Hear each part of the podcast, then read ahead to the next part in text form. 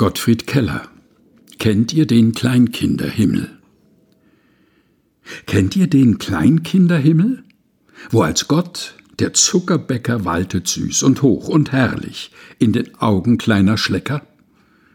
Und zur Weihnachtszeit, wie flimmert, duftet es an allen Wänden? Welchen Schatz von Seligkeiten schüttet er aus mächt'gen Händen? Lässt er blühen Wunderblumen? Weise streut er die Gewürze? Schön stehen ihm die hohe weiße Zipfelmütze, Wams und Schürze. Doch wonach die guten Kinder schmachtend vor dem Laden stehen, muss dem reichen Allgewaltgen reizlos durch die Hände gehen.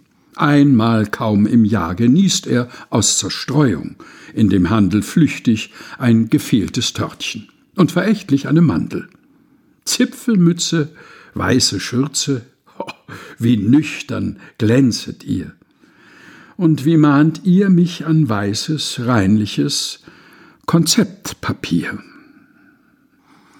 Gottfried Keller Kennt ihr den Kleinkinderhimmel?